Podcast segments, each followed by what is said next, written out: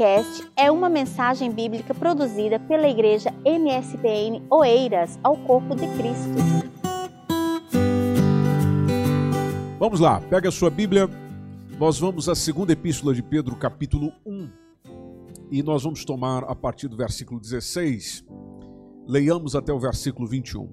Hoje nós não vamos tratar o texto expositivamente, como temos feito regularmente aqui nos nossos encontros, mas é, esse texto vai servir de, de, norte, de orientador para algo que gostaria de partilhar consigo hoje, que vai lhe fazer bem e vai também lhe chamar a reflexão. Esse texto fala, porque não vos fizemos saber a virtude e a vinda de nosso Senhor Jesus Cristo seguindo fábulas artificialmente compostas, mas nós mesmos vimos a sua majestade. Vamos ao verso 17. Porquanto ele recebeu de Deus Pai honra e glória, e é claro, o texto se refere a Cristo, quando na magnífica glória ele foi dirigido a seguinte voz: Este é o meu filho amado em quem me tenho comprazido. E ouvimos esta voz dirigida do céu, estando nós com ele no Monte Santo. Observe o verso 19. E temos muito firme a palavra dos profetas, a qual bem fazeis em estar atentos a qual bem fazeis em estar atentos, como uma luz que alumia um lugar escuro, até que o dia esclareça e a estrela da alva apareça em vosso coração. Que texto lindo, verso 19. Que coisa maravilhosa. Falando de palavra que veio de Deus por meio dos profetas, é importante estar atento a ela. Por quê? Porque ela vai alumiando a escuridão os lugares escuros da vida vão sendo alumiados pela palavra de Deus. Olha que coisa maravilhosa. Isso vai acontecendo na caminhada cristã de forma que o dia esclareça. Você já deve, precisamente agora, nesse período de inverno, nesse período de verão, o verão está tá chegando aí, é, o, o sol, por exemplo, aparece bem mais cedo do que no inverno, claro, segundo o nosso relógio. Então, se você vai acompanhando lá por 5 da manhã, o dia já começa a ganhar alguma claridade. Passado algum tempo, o dia já está todo claro. Pode seis e meia, sete da manhã, se você levanta cedo como eu, o dia já está todo claro.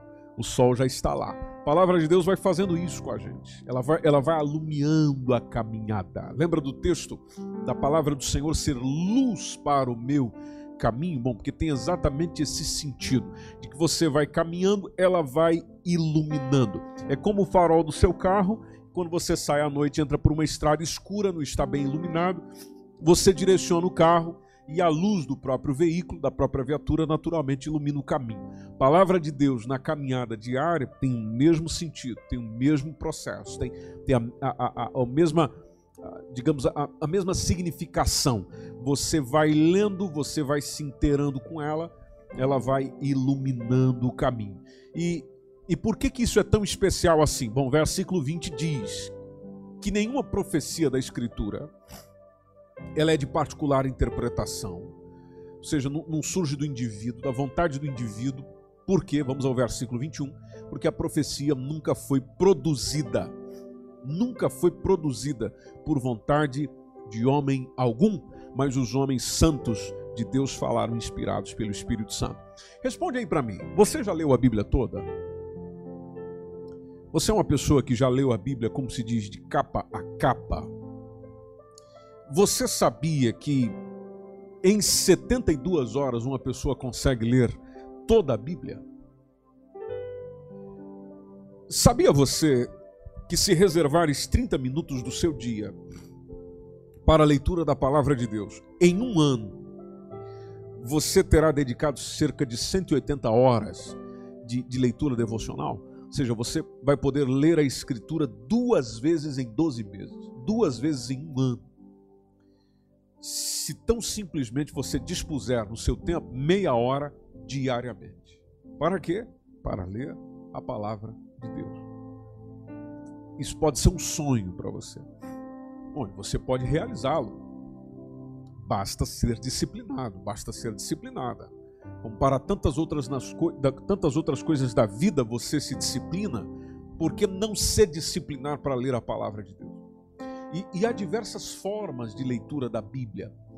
Existe a leitura devocional, ou seja, é quando o leitor ele, ele busca o aperfeiçoamento espiritual, o aperfeiçoamento moral. É quando nós fazemos mais uma leitura introspectiva. Você lê o texto, traz o texto para reflexão, para reflexão.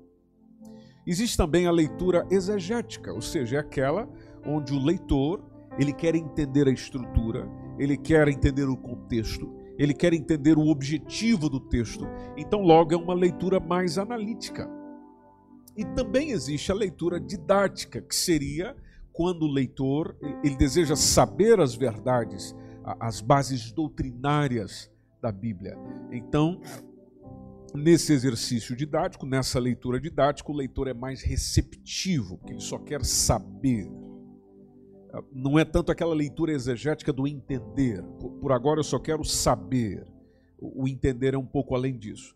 Agora, o devocional é aquela onde eu não fico só no entender. Eu, eu, a minha preocupação não é só vasculhar o contexto, a, a, o objetivo do texto, para quem foi escrito, quem escreveu, quando escreveu, esse tipo de coisa. Não.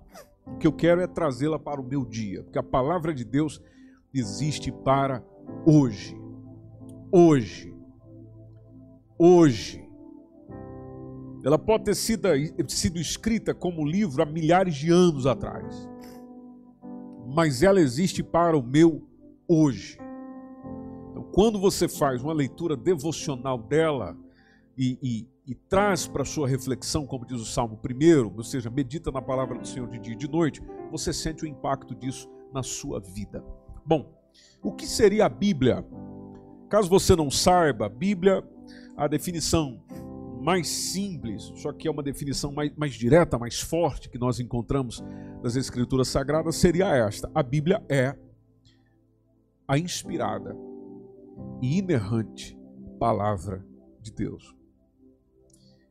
Isso naturalmente não é consentimento entre todas as partes. Não, existem pessoas que elas aceitam a, a, a parte ortodoxa, vou dizer dessa forma, desse conceito, só que eles também dizem que isso é um conceito muito simplista. E, e, e encontra-se essa definição isenta dos erros. Por exemplo, que alguns liberais apontam, alguns neo-ortodoxos do, do, nosso período apontam para a própria Bíblia. Por exemplo, se você nunca ouviu falar disso, eu, eu falo rapidamente aqui para você, só para que isso não fique tão complicado de entender.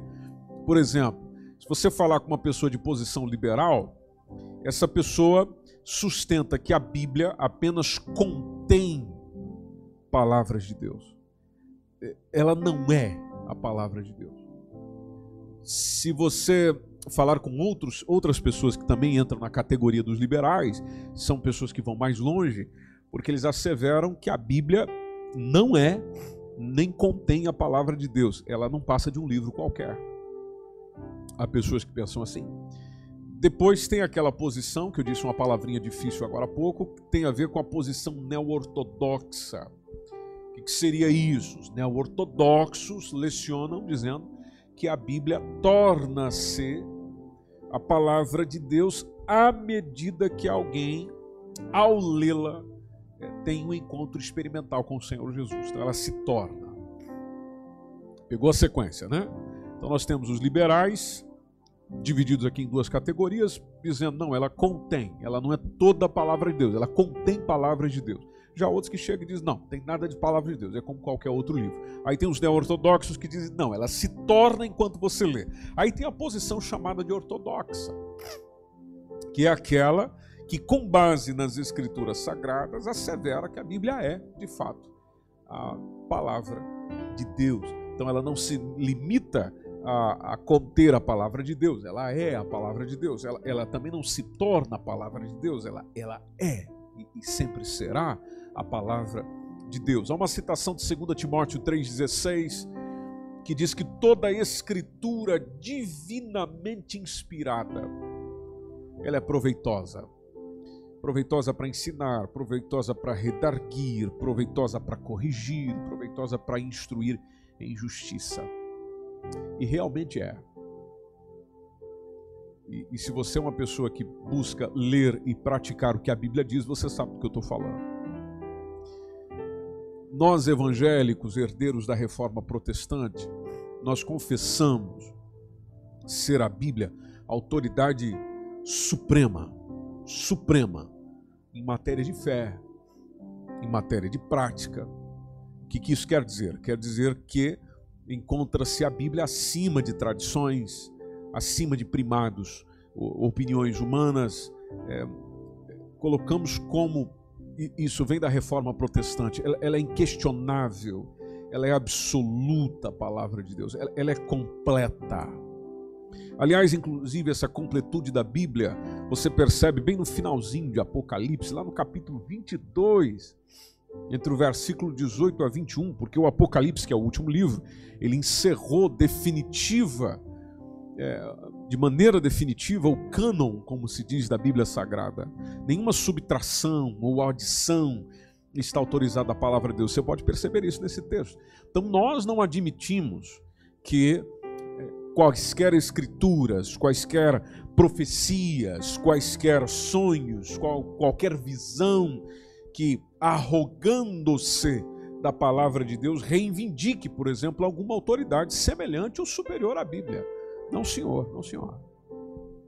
Talvez você pense, mas como é que eu posso fazer para ler a Bíblia? Bom, eu tomo aqui uma citação de um teólogo, é, Marty Einstein. Ele falou que a qualificação mais importante exigida do leitor da Bíblia não é a erudição, mas sim a rendição. Não a perícia, mas a disposição de ser guiado pelo Espírito de Deus. Interessante o que ele diz. Porque às vezes eu e você ficamos lá com aquela eh, ideia de que é, para eu ler tem que eh, trabalhar isso de uma maneira que eu possa falar também com toda aquela propriedade que a Bíblia traz. Ah, não, não. Isso não é o mais importante. O mais importante é você se render ao que ela diz, a disposição de ser guiado por ela. Isso é que é importante. E é isto que Deus valoriza conforme alguém se encontra com a sua palavra. Então, como é que eu devo ler a Bíblia? Posso responder isso para si? Em primeiro lugar, ame a Bíblia. Ame. Ame. Nossa primeira atitude em relação à Bíblia deve ser amá-la. Deixe-me fazer uma, um adendo, ou como alguns dizem, abrir um parênteses. Não é idolatrá-la, como alguns fazem com relação ao livro. Tem gente que pega o livro ok? Assim como está, e, e passa a idolatrá-lo, dá lugar de honra. A Bíblia aberta no Salmo 91, dentro de casa. Ou seja, são, são praticabilidades que, que às vezes ah, você está idolatrando o livro. Tem gente, por exemplo, claro que eu nunca vou jogar a Bíblia no chão, obviamente. Mas tem gente que às vezes por um acidente ela cai ao chão. É, tem gente que já fica desesperado, que acha que vai perder a salvação por causa disso, porque o livro foi ao chão. Não, meu irmão. Não, minha irmã. Nós não somos e nem devemos ser aqueles que praticam a bibliolatria, ou seja, idolatram o livro. Nós não somos chamados a idolatrar livro nenhum. Nós somos chamados a amar a palavra de Deus, de forma em que se o livro desaparecer, a palavra de Deus ficou no teu coração. Se um dia você não tiver mais contato com a Bíblia, você tem a Bíblia, não como livro, mas no seu. Isso é que é importante. Vamos supor que um dia você cai na Coreia do Norte, por exemplo. Você não poderá entrar com uma Bíblia lá. E aí? Vai ficar sem a palavra de Deus? Não. Não e nem deve. Ela precisa estar no seu coração. O livro é aquilo que nós utilizamos, é aquilo que nós aproveitamos para ler como qualquer outro livro. A composição gráfica é simplesmente um livro que vai passar, vai estragar, as folhas vão deteriorar. É natural, faz parte. Mas o importante não é o livro propriamente dito, o importante é a mensagem do livro estar dentro da pessoa que é você estar dentro daquilo que nós somos. E estando dentro, você passa a vivenciar aquilo que ela diz. Então, como eu devo ler a Bíblia? Bom, ame a palavra. E, aqui eu posso pegar a declaração, por exemplo, do salmista, no Salmo 119, logo ali no versículo 97, é o capítulo mais longo da Bíblia. Salmo 119, versículo 97, que o salmista disse: Ó oh, quanto amo a tua lei. Que essa seja a minha e a sua citação. Oh, quanto amo a tua lei, quanto amo a tua palavra. É a minha meditação em todo dia, em todo dia.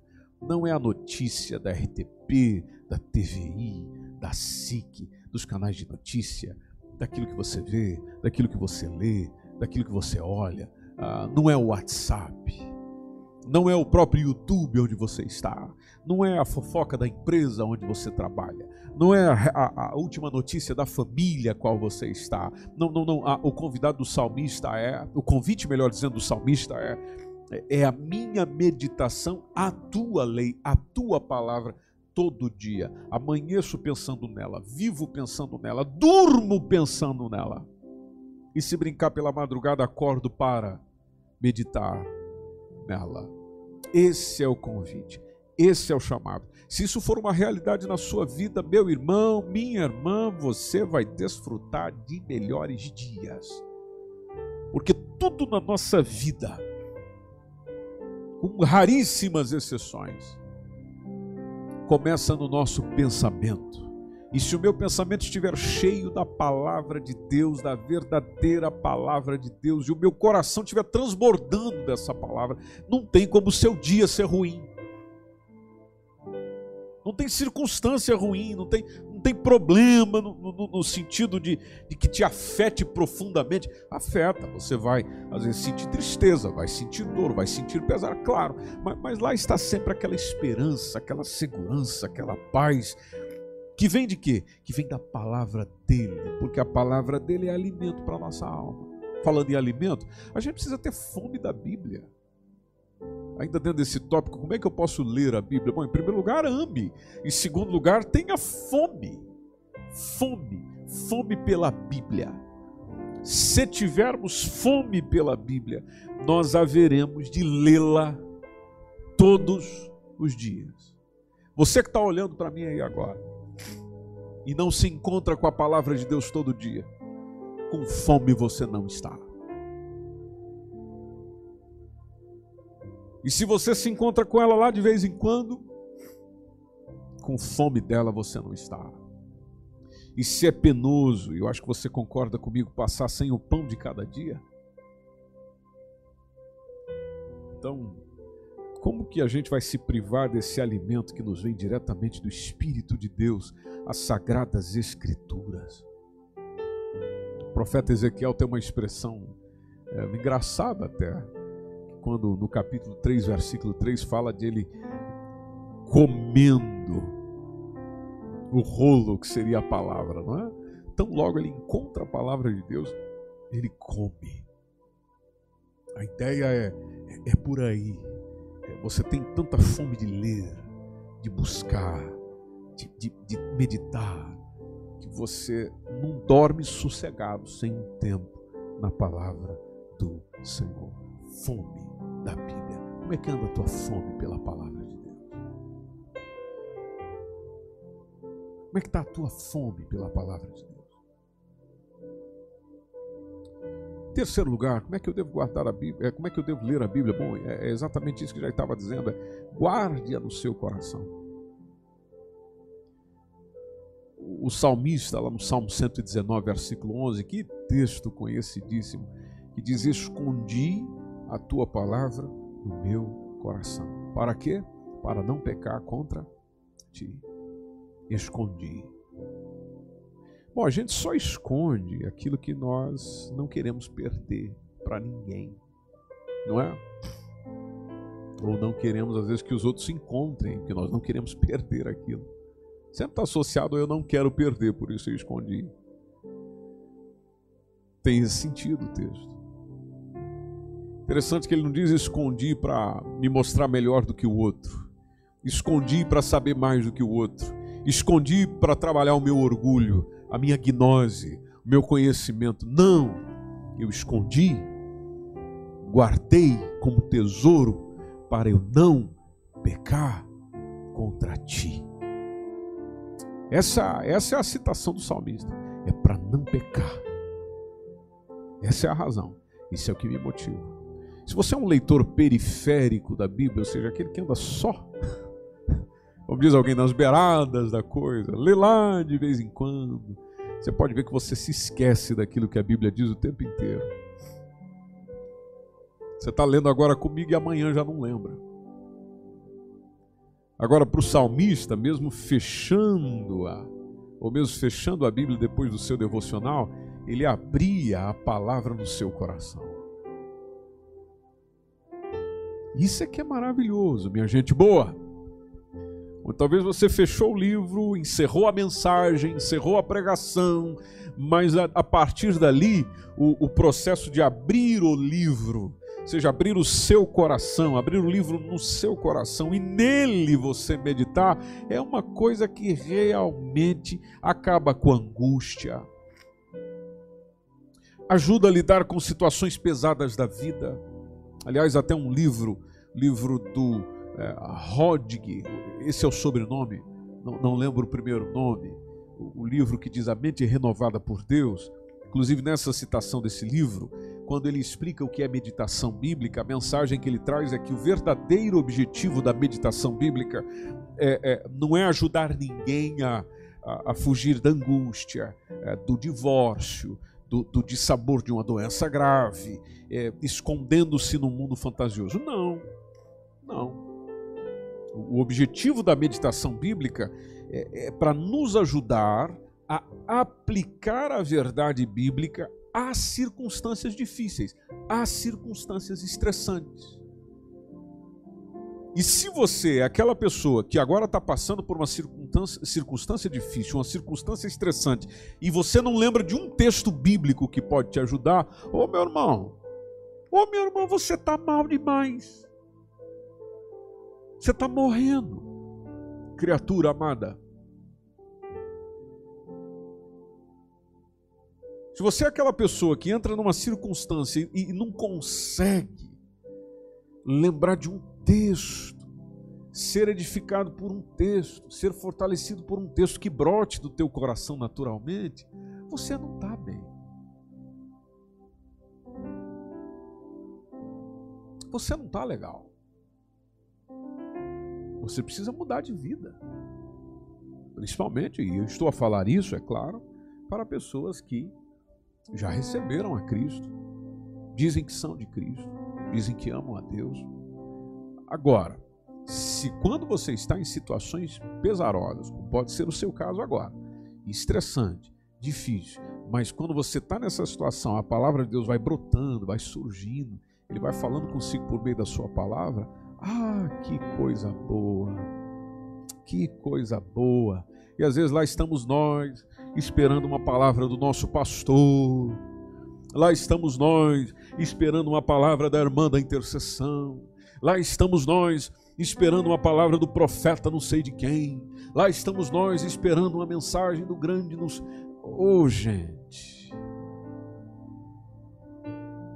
Abre a sua Bíblia. Às vezes nós dizemos, mas Deus não está a falar comigo. Mas é claro, porque a tua Bíblia está fechada.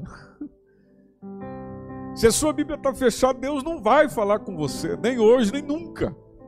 Agora, experimenta abrir a sua Bíblia para você ver quanta coisa Ele falará ao teu coração, Ele ministrará ao teu coração. Então, o refletir, o meditar, e quando nós lemos, por exemplo, no Salmo 1, tem essa ideia do refletir, do ponderar. Inclusive, inclusive, tem até a ideia de ruminar. Se você já teve no campo, já trabalhou como e aqui eu sei que eu falo, por exemplo, para muitos brasileiros, se você já trabalhou na roça, por exemplo, ou já teve, ou já viveu, ou cresceu lá e acompanhou a criação de gado, ou você é fazendeiro, fazendeira, entende do assunto, assim como a vaca, é, primeiro ela engole a comida, não é?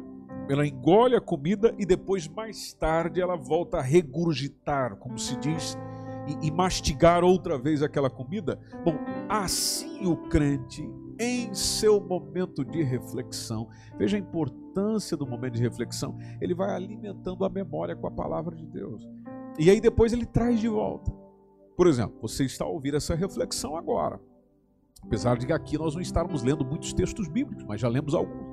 Então, por exemplo, você está ouvir essa meditação agora. Se, se nós quisermos que essa conversa que estamos tendo aqui, essa conversa que nós estamos tendo aqui, olho no olho, se você quiser que isso vá produzindo é, algo diferente em você, o que, que precisa? Você precisa voltar nisso aqui. Quando eu estou dizendo voltar nisso aqui, não é propriamente voltar nesse vídeo.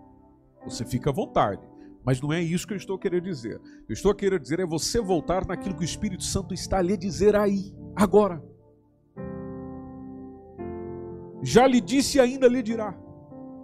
E se você tiver a tomar notas ainda, se você é bom de memória, nem precisa tomar notas, né? Mas não é um privilégio de todos nós. Então, talvez você esteja aí a escrever e tal, e a, a, o, que o Senhor está dizendo. Bom, você precisa voltar nisso, você precisa voltar nisso amanhã, você precisa voltar nisso depois de amanhã, você precisa voltar nisso semana que vem, você precisa voltar nisso daqui um mês, você precisa voltar nisso daqui um ano. Para quê? Para ir se avaliando avaliando-se, examinando-se. Ou seja, é, é, a ideia do animal, regurgitar. O meditar tem exatamente esse sentido, do voltar a refletir, alimentar a memória com a palavra de Deus, trazer de volta ao seu consciente. Quantas vezes forem necessárias. Repito essa frase. Quantas vezes forem necessárias. Repito mais uma vez. Quantas vezes forem necessárias. Não estou a dizer que você tem que rezar um terço com o mesmo versículo, mas com o mesmo versículo você pode orar um terço do seu dia. Cada, cada nova mastigação vai produzindo ainda mais nutrientes para o sustento da sua vida espiritual. Por isso a meditação. Tem tanta gente indo meditar aí, ainda mais agora nesse período do verão. O pessoal bota um tapetinho lá, vai na beira da praia, vai num campo, vai num gramado verde e ali senta e coloca uma musiquinha como essa que você está ouvindo aí de fundo.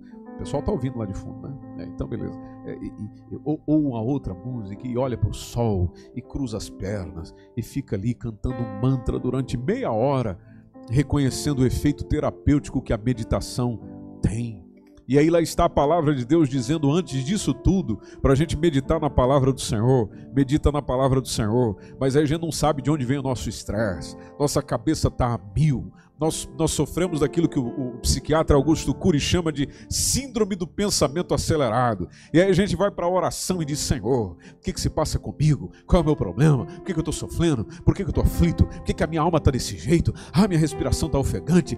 Mas é claro, você não medita em nada. Aliás, tem gente que não está nem com paciência para ouvir essa reflexão agora. Veja, a gente não para para meditar, a gente não para para meditar. Nós estamos numa vida louca, vida louca. É trabalho, sai cedo, corre para lá, briga com o cliente, briga com o patrão, briga com o colega de trabalho e corre para lá. E é estresse no trânsito, é buzina. E aí o filho que chora, é escola não sei o quê, aquela. Aí, como acontece com muitos de nós, você para para meditar e já dorme também. Interessante, tem gente que perde o sono pela madrugada, mas quando abre a Bíblia o sono vem. Interessante, não?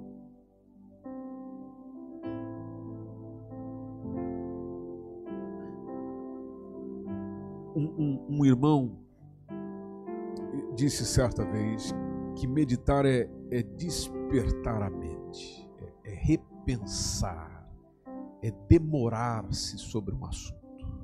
Hoje, e, e, talvez você seja esse tipo de pessoa. Você é uma pessoa que pensa rápido, fala rápido, é, é tudo muito rápido. É, e não estou a dizer que isso seja necessariamente um problema.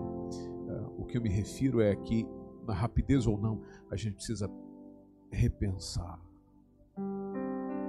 demorar-se sobre um assunto, ou seja, aplicar a si próprio tudo o que se sabe sobre a obra, sobre os caminhos, sobre os propósitos, sobre as promessas de Deus. Medite nela. Ame. Tenha fome. Medite.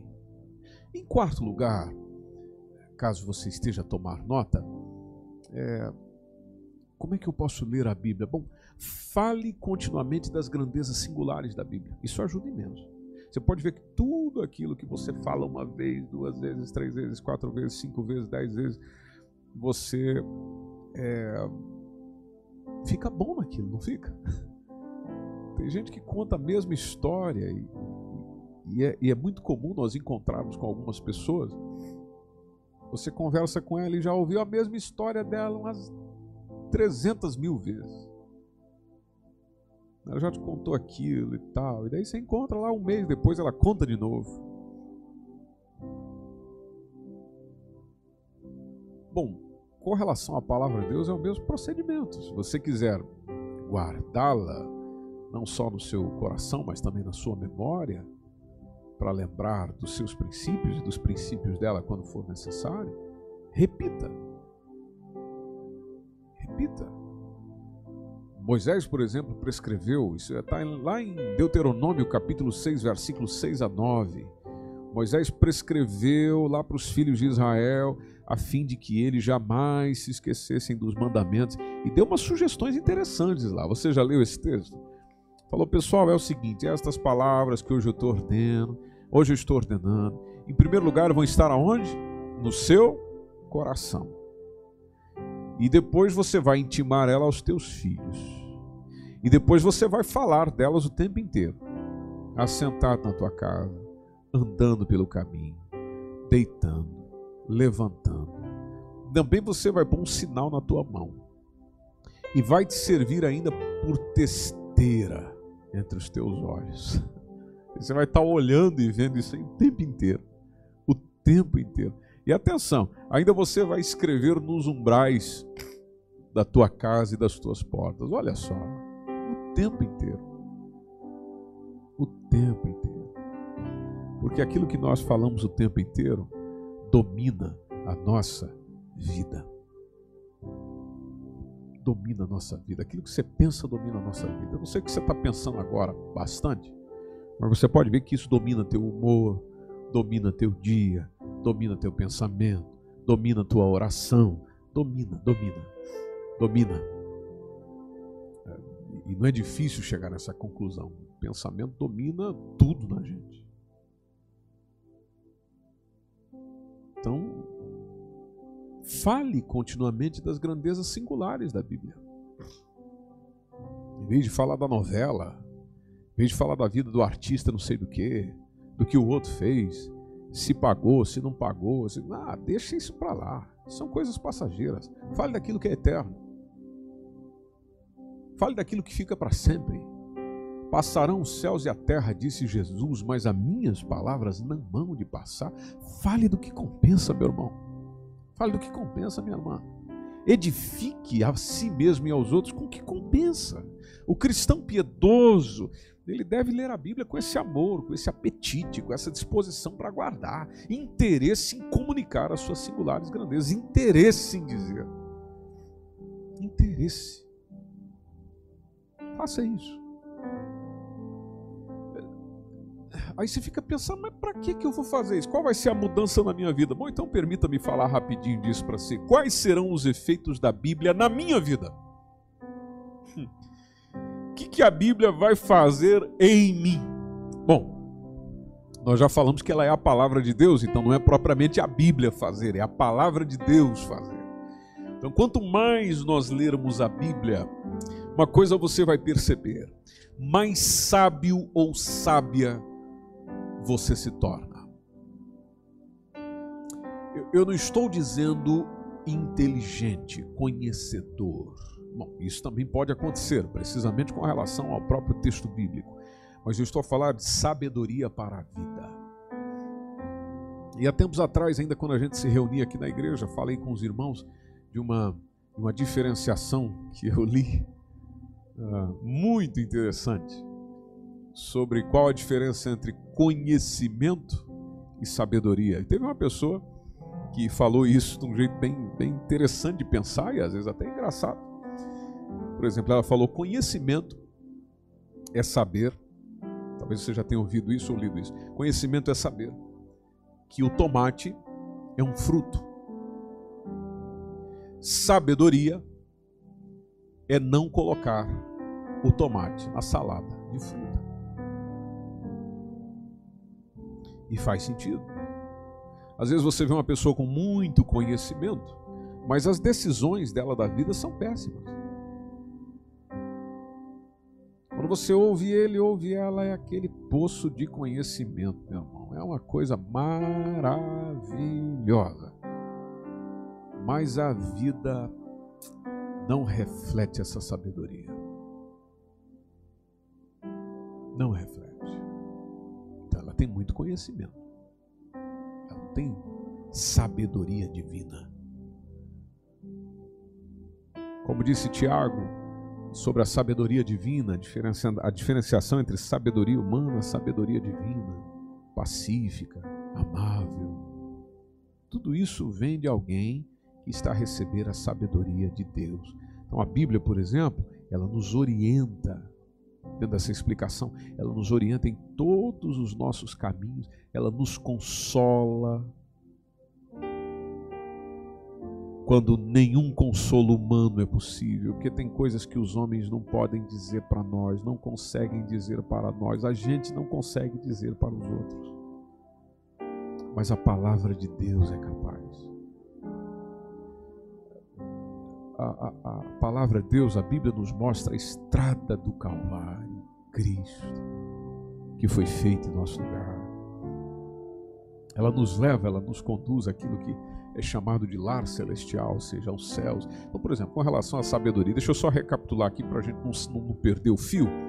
É, por exemplo, com relação à sabedoria, podemos tomar o Salmo 119, 98. A expressão do salmista desse salmo foi: Os teus mandamentos me fazem mais sábio que os meus inimigos, porque aqueles eu os tenho sempre comigo. Se tem uma coisa que não larga a gente, é inimigo. Já percebeu? A expressão do salmista é: Os teus mandamentos me fazem mais sábio do que eles. Só que interessante, ele coloca que os teus mandamentos eu os tenho sempre comigo.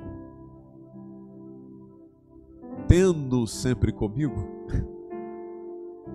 a minha caminhada mediante os meus inimigos, elas também se, ela também se torna um exercício prático da sabedoria. Deixa eu te citar um exemplo simples, baseado naquilo que Jesus nos ensinou. É, Jesus, por exemplo, nos ensinou muito bem sobre abençoar os nossos inimigos, orar pelos que nos perseguem. Bom, você só vai lembrar disso se você estiver voltando nesse texto regularmente. O Espírito Santo só vai falar isso ao teu coração, precisamente com essa vizinha que você tem, esse colega de trabalho que você está perdendo a paciência, essa pessoa que mora aí com você, que está triturando a, a, a, paz de espírito que você tinha, porque você já está perdendo, esses filhos que não te dão sossego, pois é, ou qualquer outra coisa. Eu é que estou citando exemplos comuns do dia a dia para todos nós. Qualquer outra coisa. Só virá sabedoria para lidar com isso se você estiver mergulhado na palavra de Deus. A Bíblia nos dá orientação segura. Se assim eu posso colocar esse segundo ponto, por exemplo, tomando aqui o, o Salmos 31 e 3. Porque esse salmo fala de Tu és a minha rocha, Tu és a minha fortaleza, o Senhor me guia, o Senhor me encaminha.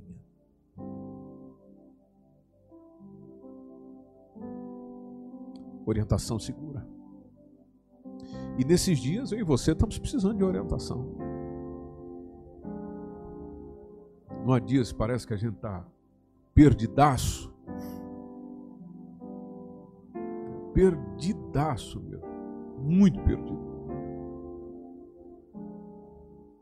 Mais desorientado, como diz alguém, azeitona na boca de banguela. Perdido ficas a pensar: o que, que eu faço? O que, que eu faço? O que, que eu faço? O que, que eu faço? Oh, meu irmão, minha irmã, a Bíblia pode me dar muitas, muitas orientações. Muitas orientações. Consolo, Nossa, o consolo, então, se a gente for lá no Salmo 119, versículo 50, a, a citação do, do, salmista foi: é, Tu és, a, a melhor dizendo, isto é a minha consolação na minha angústia. A tua palavra me vivificou. A tua palavra me vivificou. Consolo. Nenhum de nós é capaz de dar um consolo para alguém tão eficiente como a palavra de Deus. Não tem como. Ela é bem melhor nisso do que nós. Nos dá a provisão da salvação. Porque o próprio, já que a gente está no Salmo 119, né? Vamos tomar o versículo 81 que diz: Desfalece minha alma aguardando a tua salvação, porém eu espero na tua palavra. Eu espero a tua E é claro, nos leva para o céu. Até quando a gente já falou do finalzinho de Apocalipse, né? no, no encerramento lá do cânon sagrado, nós somos revigorados com a esperança, por exemplo, lá no finalzinho da Bíblia, a mensagem que está lá no final é da esperança de um dia nós viermos, ou nós virmos, melhor dizendo, a tomar posse da cidade santa, a nova Jerusalém. Está lá. Está tá dito lá, lá no finalzinho está dito lá. É, é para ser a esperança, é, é para ser a mensagem motivadora. É, é a conclusão. Então, se você quer sabedoria, orientação, consolo, provisão da salvação, condução ao céu, bom, sabe quem vai fazer isso consigo? Palavra de Deus. Sabe onde ela está? Nessa Bíblia que está aí na sua mão. Salmo 119, versículo 47 diz: Alegrar-me-ei em teus mandamentos que eu amo. Que eu amo. Versículo 97 do mesmo salmo diz em um, um outro, num, num, verso que é muito bonito, é, o salmista chega a dizer: Ó, oh, quanto amo a tua lei. Estou simplesmente repetindo o que já disse. É a minha meditação todo dia. Então, gente boa, gente amada do Senhor, o que nos deve é incitar a ler a Bíblia, o que nos deve é mover para a escola dominical, o que nos deve mover para o estudo bíblico, o que nos deve mover para um curso teológico, o que nos deve mover para a reflexão na palavra de Deus tem que ser o amor por esta mesma palavra. Quem ama corre atrás, quem ama quer aprender, quem ama quer se envolver, quem ama quer ler, quem ama quer. Quem ama se entrega. Quem ama tudo espera. Quem ama tudo suporta. Quem ama tudo sofre. Quem ama. Por isso que eu questiono e eu já vou encerrando, é, juntamente consigo, é como é que anda o meu e o seu amor por esta palavra. Será que eu e você podemos expressar como, tomando ainda, já que a gente está nesse Salmo 119 aí, que um dia dá para conversar sobre ele, é claro que a pregação do Salmo 119 dura pelo menos umas três horas, mas é, no, no, no, versículo 103, é, também no versículo 127, quão doces são, ah, tomando o versículo 103, quão doces são as tuas palavras ao meu paladar, é mais doce do que o mel na minha boca. Olha que coisa linda. Ah, versículo 127, como já disse, eu amo os teus mandamentos, eu amo mais do que o ouro. Eu não sei se você consegue dizer isso hoje. Ser capaz de, de dizer, olha, eu amo mais a palavra de Deus do que umas notinhas de euro.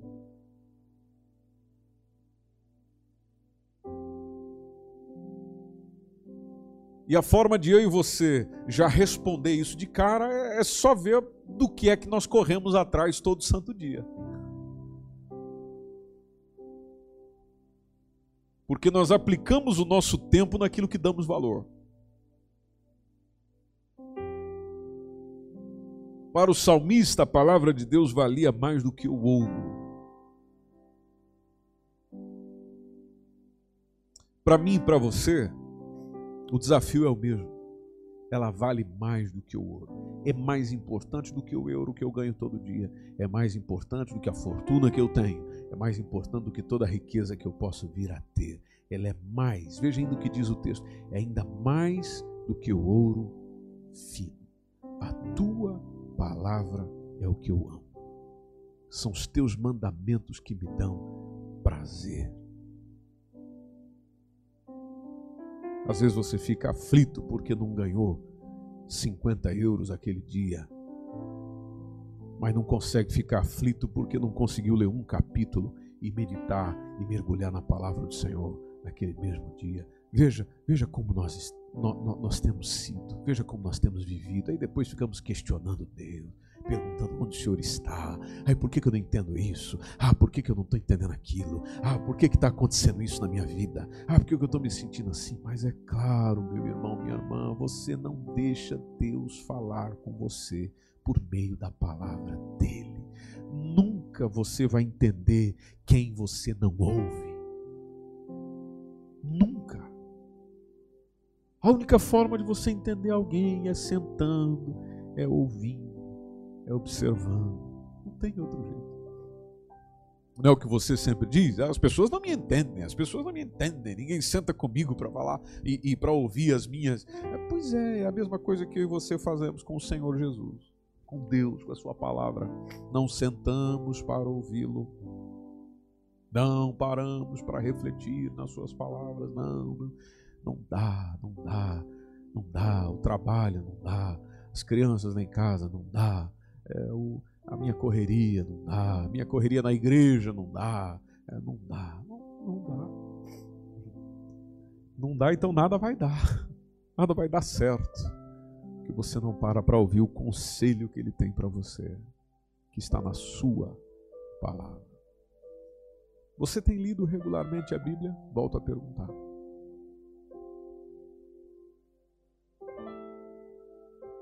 A Bíblia é o seu consolo.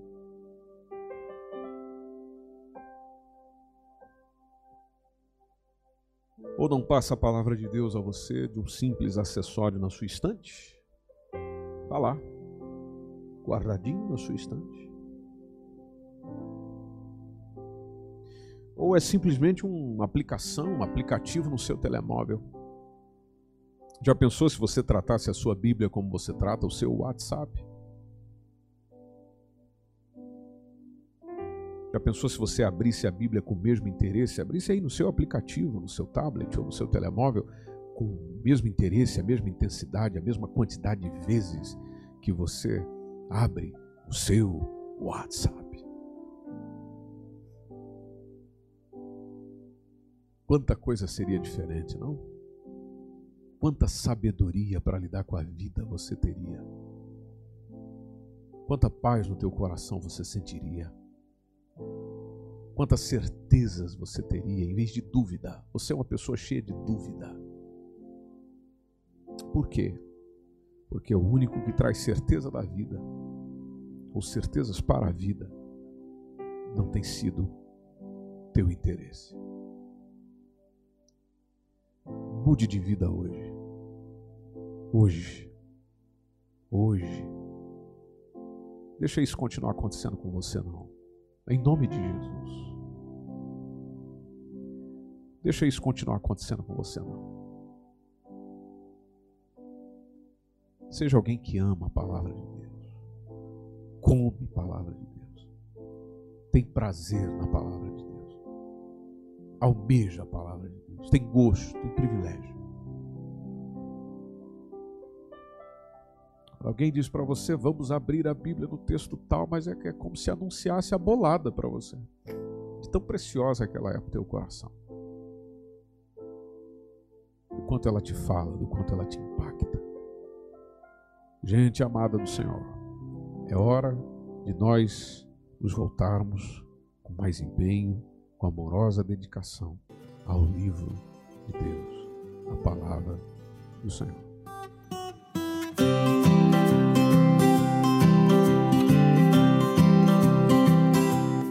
Esse foi mais um podcast, uma mensagem bíblica produzida pela igreja MSBN Oeiras.